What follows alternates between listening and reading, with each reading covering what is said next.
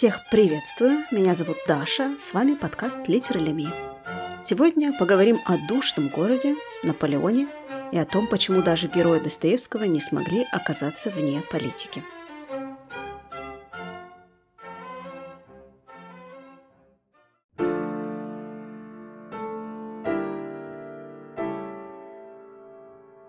На какое дело хочу покуситься, и в то же время каких пустяков боюсь? Хм, да. Все в руках человека, и все-то он мимо носу проносит. Единственно от одной трусости. Это уж аксиома. Любопытно, чего люди больше всего боятся? Нового шага, нового собственного слова они больше всего боятся. А впрочем, я слишком много болтаю. Оттого я ничего не делаю, что болтаю. Пожалуй, впрочем, и так. От того болтаю, что ничего не делаю. Это я в последний месяц выучился болтать, лежа по целым суткам в углу и думая о царе Горохе. Ну зачем я теперь иду? Разве я способен на это? Разве это серьезно? Совсем не серьезно. Так, ради фантазии сам себя тешу. Игрушки. Да, пожалуй, что и игрушки. На улице жара стояла страшная, к тому же духота, толкотня, всюду и звездка, леса, кирпич, пыль и та особенная летняя вонь, столь известная каждому петербуржцу, не имеющему возможности нанять дачу. Все это разом неприятно потрясло и без того уже расстроенные нервы юноши. Нестерпимая же вонь из распивочных, которых в этой части города особенное множество, и пьяные, поминутно попадавшиеся, несмотря на буднее время, довершили отвратительный и грустный колорит картины. Чувство глубочайшего омерзения мелькнуло на миг в тонких чертах молодого человека. Но скоро он впал как бы в глубокую задумчивость, даже вернее сказать, как бы в какое-то забытье, и пошел, уже не замечая окружающего, да и не желая его замечать. Изредка только бормотал он что-то про себя от своей привычки к монологам, в которой он сейчас сам себе признался – в эту же минуту он и сам сознавал, что мысли его порой мешаются, и что он очень слаб. Второй день, как он уж почти совсем ничего не ел. На примере романа «Преступление и наказание» хорошо видна разница между такими базовыми литературоведческими понятиями, как сюжет и фабула. Простыми словами, фабула – это последовательность событий произведения в мире персонажей, то, как они воспринимают все происходящее с ними. Сюжет же – последовательность тех же событий, но в порядке, изложенном автором. Во многих произведениях сюжет и фабула совпадают. В иных же естественная последовательность действий сознательно нарушается автором с различными целями. Фабула преступления и наказания в общих чертах такова. Родион Романович Раскольников родился примерно в начале 1840-х годов в провинции – в семье честных, образованных и уважаемых людей. Он был первенцем у своих родителей. Потом у него появился младший брат, который умер, не достигнув и годовалого возраста, и сестренка Дунечка. Родя был любим родителями, рос мальчиком добрым и очень религиозным. В семье были теплые и доверительные отношения. А потом умер отец, и семья впала в бедность. Мать получала небольшой пенсион, дочка пошла работать гувернанткой – а Родион поехал в столицу учиться в университете на юридический факультет. Раскольников, быв в университете, почти не имел товарищей. Всех чуждался, никому не ходил и у себя принимал тяжело. Впрочем, и от него скоро все отвернулись. Ни в общих сходках, ни в разговорах, ни в забавах, ни в чем он как-то не принимал участия. Занимался он усиленно, не жалея себя, и за это его уважали, но никто не любил. Был он очень беден и как-то надменно горд и несообщителен, как будто что-то таил про себя. Иным товарищам его казалось, что он смотрит на них на всех, как на детей, свысока, как будто он всех их опередил и развитием, и знанием, и убеждениями, и что на их убеждения и интересы он смотрит как на что-то низшее. Раскольников зарабатывал на жизнь репетиторством, писал статьи, Одна из них была опубликована в журнале «Периодическая речь» и сыграла большую роль в его жизни. Ней Раскольников намеками и в общих чертах пытался оформить свою теорию о двух разрядах людей – обыкновенных и необыкновенных. Масса обыкновенных пассивна и консервативна, обязана соблюдать закон послушно и с готовностью. Необыкновенных же единицы, они пассионарны, способны осуществлять великие идеи и ради их исполнения имеют моральное право пожертвовать даже чужой жизнью. Подлинно великий человек по Раскольникову свободен от мук совести по этому поводу, хотя ощущает всю трагичность такого положения дел и должен ощущать на свете великую грусть. Все больше увлекаясь этой своей идеей и одновременно беднее, Раскольников прерывает занятия в университете, замыкается в себе и, чтобы выручить немного денег, обращается к ростовщице Алене Ивановне, о которой узнал от знакомого студента. При первой же встрече он почувствовал к ней отвращение, а на обратном пути, зайдя выпить чаю в трактире, случайно услышал разговор незнакомцев, обсуждавших как раз ту же процентщицу, который удивительно созвучен его собственным мыслям. С одной стороны, глупая, бессмысленная, ничтожная, злая, больная старушонка, никому не нужная и, напротив, всем вредная, которая сама не знает, для чего живет, и которая завтра же сама собой умрет. Понимаешь? Понимаешь? С другой стороны, молодые, свежие силы, пропадающие даром без поддержки. И это тысячами. И это всюду. Сто, тысячу добрых дел и начинаний, которые можно устроить и поправить на старухины деньги, обреченные в монастырь. Сотни, тысячи, может быть, существований, направленных на дорогу. Десятки семейств, спасенных от нищеты, от разложения, от гибели, от разврата, от венерических больниц. И все это на ее деньги – Убей ее и возьми ее деньги, с тем, чтобы с их помощью посвятить потом себя на служение всему человечеству и общему делу. Как ты думаешь, не загладится ли одно крошечное преступление тысячами добрых дел? За одну жизнь тысячи жизней, спасенных от гниения и разложения. Одна смерть и сто жизней взамен. Да ведь тут арифметика. Да и что значит на общих весах жизнь этой чехоточной, глупой злой старушонки? Не более как жизнь вши, Таракана, да и того не стоит, потому что старушонка вредна. Нет, ты стой. Я тебе задам вопрос. Слушай. Ну. Вот ты теперь говоришь и ораторствуешь, а скажи ты мне, убьешь ты сам старуху или нет? Разумеется, нет. Я для справедливости. Не во мне тут и дело. А по-моему, коль ты сам не решаешься, так нет тут никакой и справедливости. А вот Раскольников не готов так быстро отказаться от такой арифметики. И он решает, что это хороший повод испытать себя, проверить на величие. Полтора месяца он вынашивает эту мысль. Достоевский начинает свой рассказ именно в тот момент, когда Раскольников уже на пределе физических и эмоциональных сил, пропуская всю предысторию. Последние шаги Раскольникова на пути к преступлению, самоубийство и последующие гибельные муки описаны подробнейшим образом. Автор ставит нас перед фактом, огорошивает как обухом по голове, а потом постепенно распутывает клубок причин, приведших к нему. После убийства Раскольников страдает не столько от раскаяния, сколько от разочарованности в себе, в том, что он обыкновенный, вошь, а не человек, по его же терминологии. Он долго не отказывается от своей теории, просто сообразуясь с ней, презирает и ненавидит себя за то, что оказался не способен переступить через кровь, что преступление отрезало его от людей, и это мучает его. Духовно возрождается он уже на каторге, не только благодаря любви Сони Мармеладовой, но и собственной природной чистоте и доброте.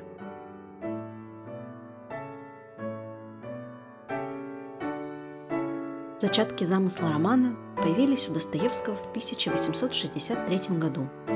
Об этом свидетельствует бывшая тогда с писателем в близких отношениях Аполлинария Суслова в своей дневниковой записи – когда мы обедали в Турине, в гостинице, он, Достоевский, смотря на девочку, которая брала уроки, сказал, «Ну вот представь себе, такая девочка с стариком.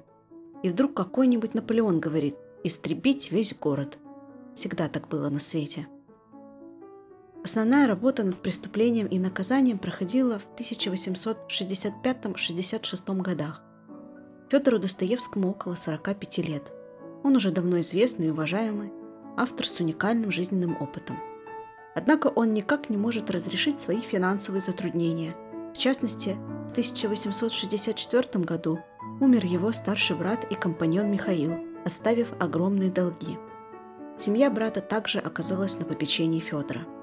Советский литературовед Георгий Фридлендер в связи с этим отмечал общие черты биографии Достоевских и жизненного пути Раскольникова и старухи-проценщицы. Так, После смерти Михаила Достоевского его дети, богато одаренные юноши и девушки, остались без куска хлеба.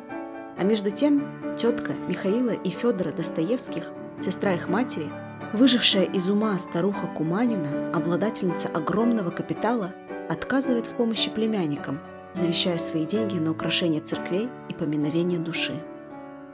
Примерно в это же время путешествия по Европе Федор Достоевский пристрастился к рулетке и несколько раз проигрывался в пух и прах. Поэтому он искал любую возможность заработать. Для этого Федор Михайлович вступает в сотрудничество с московским журналом «Русский вестник», где просит выдать аванс под еще не написанный роман. Сам он в это время жаловался друзьям. «Так как я совсем не имею денег и никого теперь, у кого бы я мог занять для поддержания меня во время работы, то и впал теперь в совершенную нищету. Не имея ни малейших средств содержать себя, истощая добродушие моих знакомых беспрерывными займами, бегая по три дня за каким-нибудь рублем, я в то же время должен работать усиленно и страдаю нравственно. Я люблю мою теперешнюю работу. Я слишком много возложил надежд на этот роман мой. А между прочим, беспрерывно отрываюсь от работы, теряю золотое время. Клянусь вам, что я не преувеличиваю. Клянусь вам, что ровно половину моего времени, а может и больше – я теряю в хлопотах при искании денег. Долго автор торговался с издателем, пытаясь продать свое творение как можно выгоднее. «У них из билетристики на этот год ничего не было», – рассказывал Достоевский. Тургенев не пишет ничего, а с Львом Толстым они поссорились. Я явился на выручку. Но они страшно со мной осторожничали и политиковали. Дело в том, что они страшные скряги. Роман им казался велик, Платить за 25 листов, а может быть и за 30 по 125 рублей их пугало. Одним словом, вся их политика в том, уж ко мне засылали, чтобы сбавить плату с листа, а у меня в том, чтобы набавить. И теперь у нас идет глухая борьба. Им, очевидно, хочется, чтобы я приехал в Москву. Я же выжидаю, и вот в чем моя цель. Если Бог поможет, то роман этот может быть великолепнейшей вещью. Эффект в публике будет произведен, и тогда я поеду в Москву и посмотрю, как тогда они мне сбавят. Напротив, может быть, прибавят. После возвращения в Петербург из-за границы в конце ноября 1865 года, когда для произведения с августа по октябрь было уже много написано и готово, Достоевский, по собственным словам, все сжег и начал с изного по новому плану. Поначалу одногеройная повесть от первого лица студента по имени Василий вылилась в масштабный многогеройный роман – Достоевский так объяснял, почему предпочел повествование от третьего лица. Перерыть все вопросы в этом романе. Рассказ от себя, а не от него. Если же исповедь, то уж слишком до последней крайности. Надо все уяснять, чтобы каждое мгновение рассказа все было ясно. Исповедью в иных пунктах будет нецеломудренно, и трудно себе представить, для чего написано. Но от автора. Нужно слишком много наивности и откровенности – Предположить нужно автора существом всеведущим и непогрешающим, выставляющим всем на вид одного из членов нового поколения. С этого времени общие очертания фабулы романа окончательно определились. Тут можно отметить, как Достоевский сам отделяет себя как автора романа от повествователя как субъекта рассказывания истории героев. Многие читатели склонны отождествлять их, и иногда это мешает правильному пониманию смысла любого художественного произведения – в декабре 1865 года Достоевский прислал в редакцию журнала первую порцию преступления и наказания. И весь 1866 год роман выходил в русском вестнике по частям. Однако в июне издатель Стыловский напоминает писателю о ранее заключенном с ним договоре. В ноябре он ждет от Достоевского новый роман, в противном случае получает право на издание произведений Достоевского в течение 9 лет, ничего не платя автору писатель решается на небывалую и эксцентрическую вещь – работать над двумя романами одновременно. Один для Стыловского, другой для русского вестника. Для ускорения процесса он нанимает молоденькую стенографистку Анну Сниткину и при ее помощи осенью 1866 создает роман «Игрок». Но итогом их профессионального союза становится и союз брачный. После окончания публикации «Преступления и наказания» в начале 1867 года они поженились и счастливо жили до смерти писателя. Роман действительно сразу же возымел большой успех поднял авторитет Достоевского как писателя. Увеличилось также и количество подписчиков журнала. Это был аналог современных сериалов, когда читатели с нетерпением ждали выхода каждой новой части, а потом активно обсуждали прочитанное. Критик Николай Страхов вспоминал, «Только об нем и говорили охотники до чтения. Говорили, обыкновенно жалуясь на подавляющую силу романа, на тяжелые впечатления, от которого люди с здоровыми нервами почти заболевали, а люди с слабыми нервами принуждены были оставлять чтение.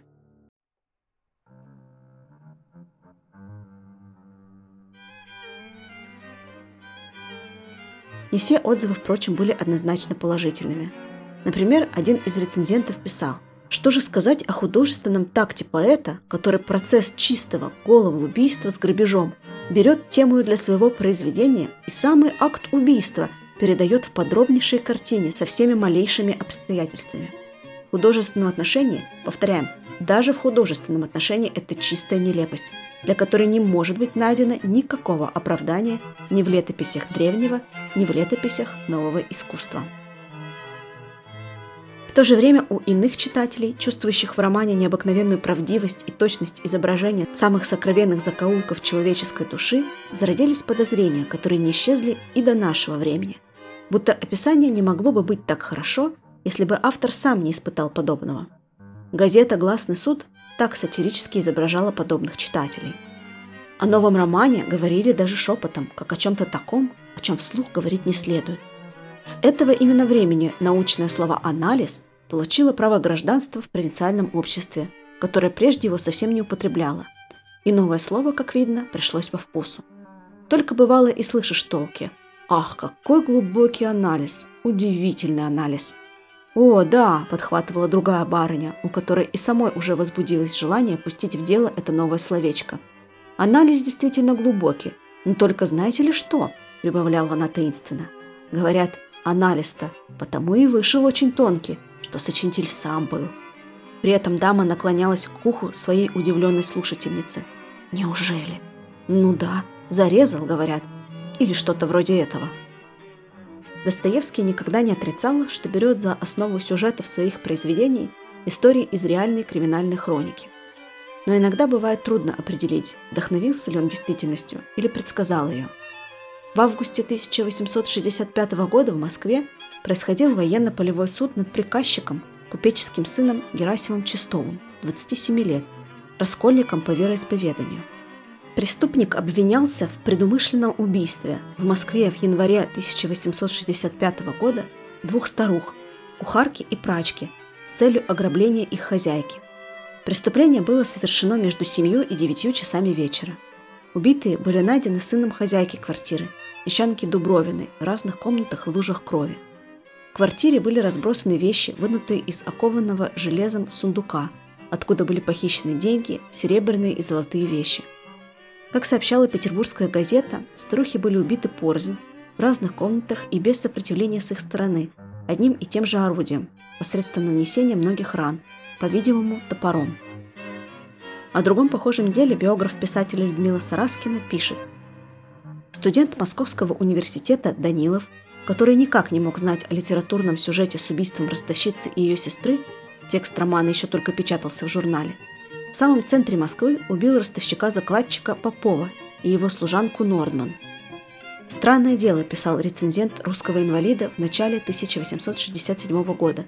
Незадолго до появления преступления и наказания в Москве совершено убийство почти такое же, какое описывает господин Достоевский, и также молодым образованным человеком – Раскольников убивает старуху, потом Лизавету, которая нечаянно входит в незапертую дверь.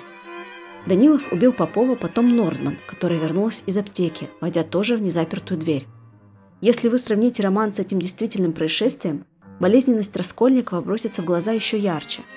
Убийца Попова и Нордман вел себя не так, как вел себя Раскольников, и тот час после преступления и во время следствия.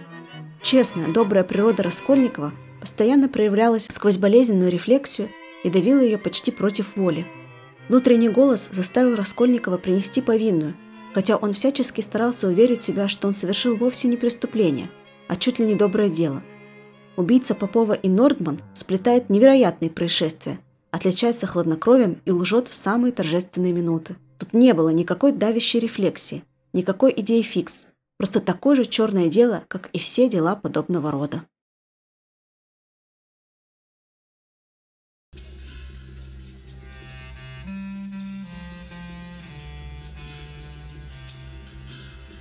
Но вернемся в жаркий летний петербургский вечер, когда Раскольников идет к старухе.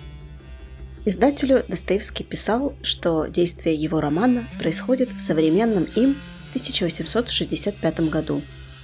Первая глава начинается со слов. В начале июля, в чрезвычайно жаркое время, под вечер. И действительно, в то время в Петербурге стояла аномальная по тем временам жара. 9 июля она достигла максимальных 31 градуса по Цельсию.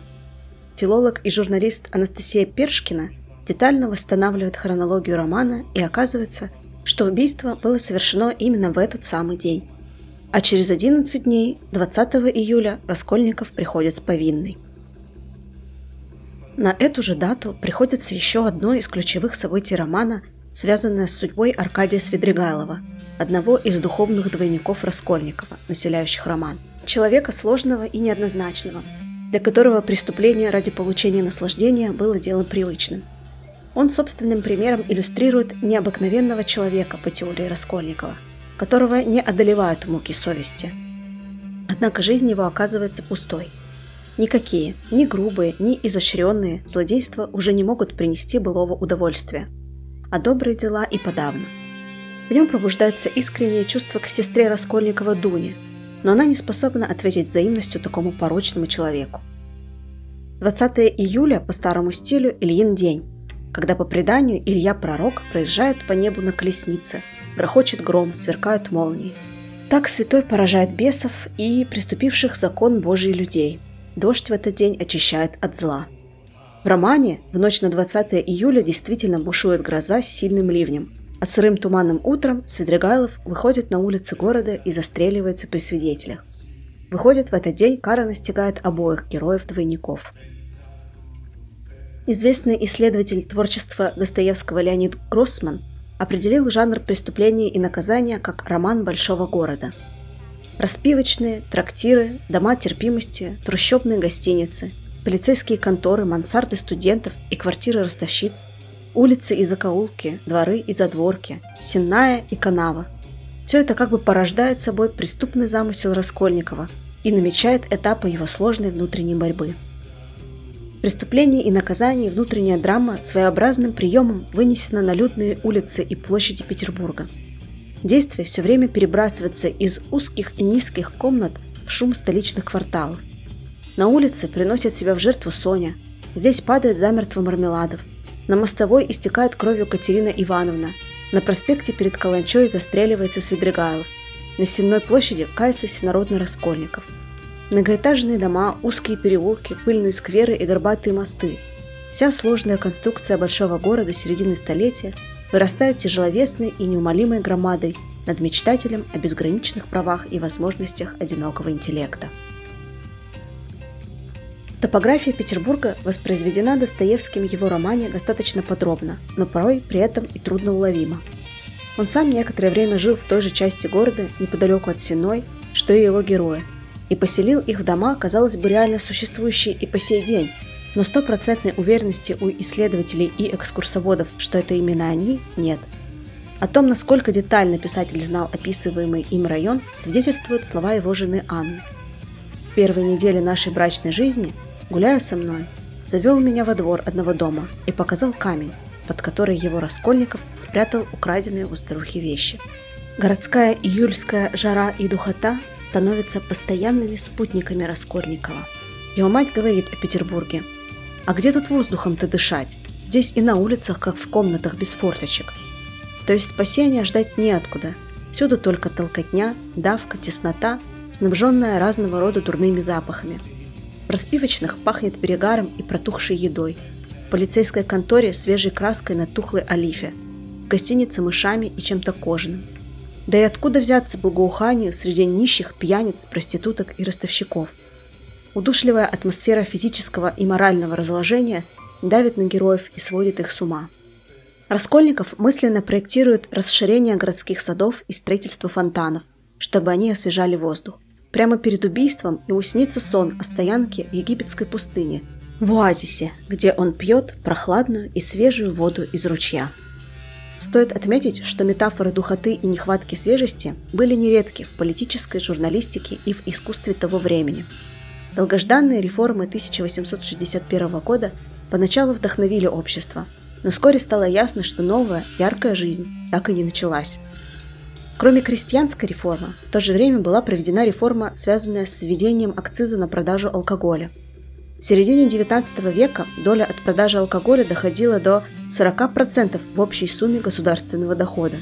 При этом госслужащие, естественно, закрывали глаза на то, что купцы-откупщики, приобретавшие у государства право сбора налогов на покупку алкоголя, разбавляли напитки и непомерно завышали цены, что даже привело к возникновению стихийного и довольно многочисленного народного движения за трезвость. Конечно, властям это было невыгодно – Введение акцизной системы, при которой налог взимается уже на производстве товаров, способствовало резкому росту потребления, а лидеров трезвенников судили военно-судные комиссии. Огромный ущерб, наносимый человеку злоупотреблением алкоголя, осмысляется и в преступлении и наказании. Прежде всего в образе Семена Мармеладова, чей порог довел до крайней нищеты всю семью, из-за чего его дочь Соня была вынуждена стать проституткой – также в 1865 году всем обществом с нетерпением ожидается много раз откладывавшаяся судебная реформа, согласно которой, среди прочего, устанавливалась публичность судопроизводства, вводился суд присяжных, учреждалась адвокатура, судебные органы отделялись от административной и законодательной власти. Судебная реформа проводилась осенью 1865 года в Петербурге, а в регионах еще позднее – не исключено, что Раскольникова судили уже в соответствии с нею, так как приговор читался пять месяцев спустя после явки с повинной.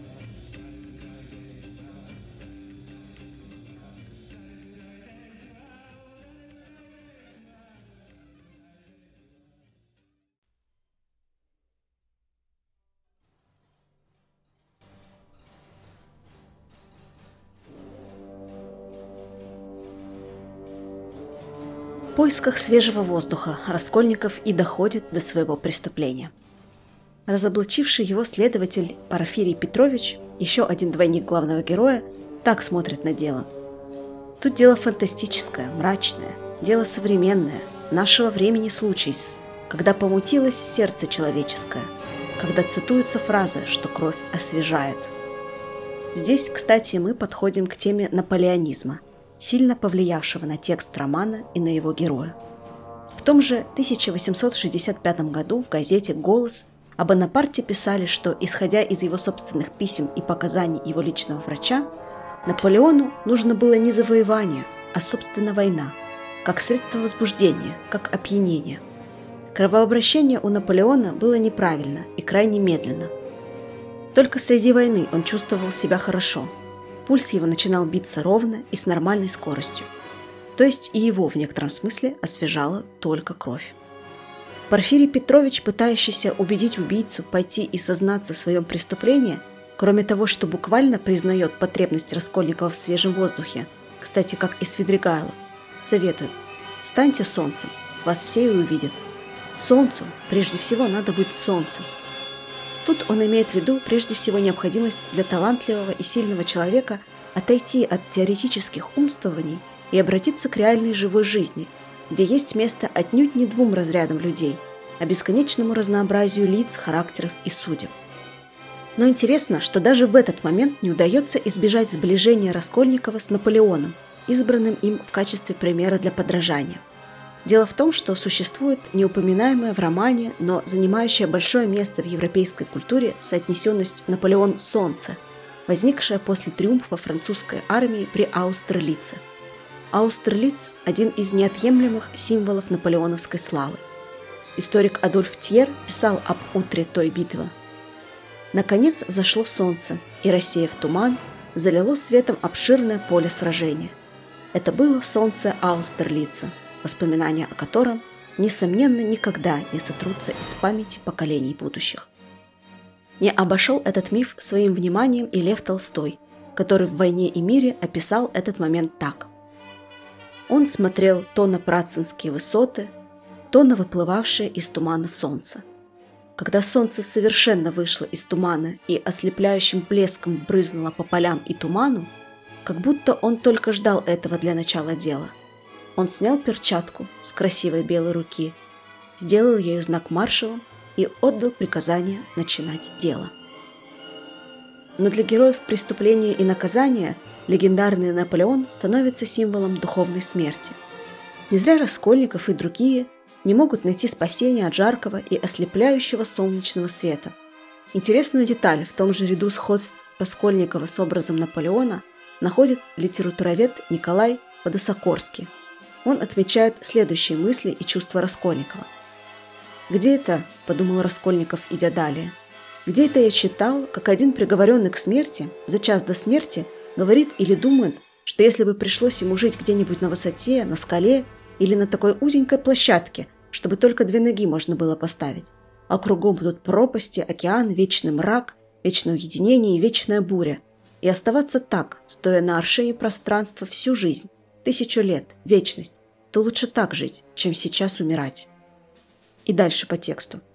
Какая-то особенная тоска начала сказываться ему в последнее время. В ней не было чего-нибудь особенно едкого, жгучего, но от нее веяло чем-то постоянным, вечным, предчувствовались безысходные годы этой холодной мертвящей тоски – предчувствовалась какая-то вечность на аршине пространства.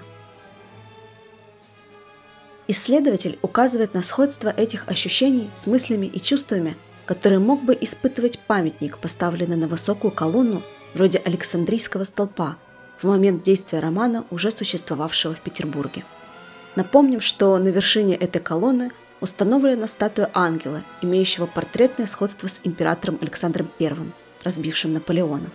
А о самом Раскольникове тот же Порфирий иронически говорит, что он людей презирает, бледным ангелом ходит.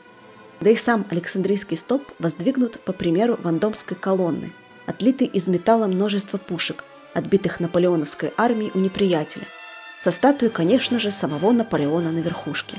Только петербургского ангела, естественно, сделали на 40 сантиметров выше памятника французскому полководцу. Тут прослеживается желание Родиона сделаться памятником при жизни. Он уже готов смотреть на иного человека как на вож, уже стремится, по его же словам, взять власть над всем муравейником. Это взгляд с недосягаемой высоты, откуда не видно человеческих лиц, и потому легко вершить чужие судьбы. Но эта роль не для него. Он слишком эмоционален и сострадателен, у него есть любимые и любящие люди, и потому он не может совсем отрезать себя от общества.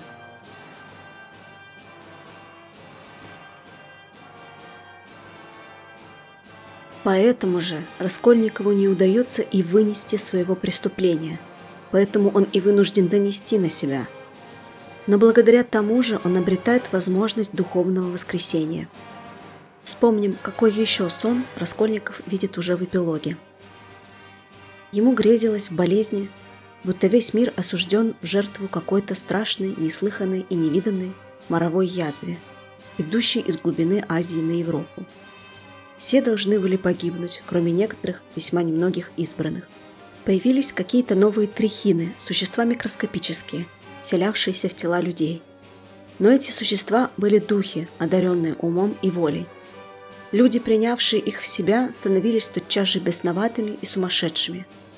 Но никогда, никогда люди не считали себя так умными и непоколебимыми в истине, как считали зараженные никогда не считали непоколебимее своих приговоров, своих научных выводов, своих нравственных убеждений и верований. Целые селения, целые города и народы заражались и сумасшествовали.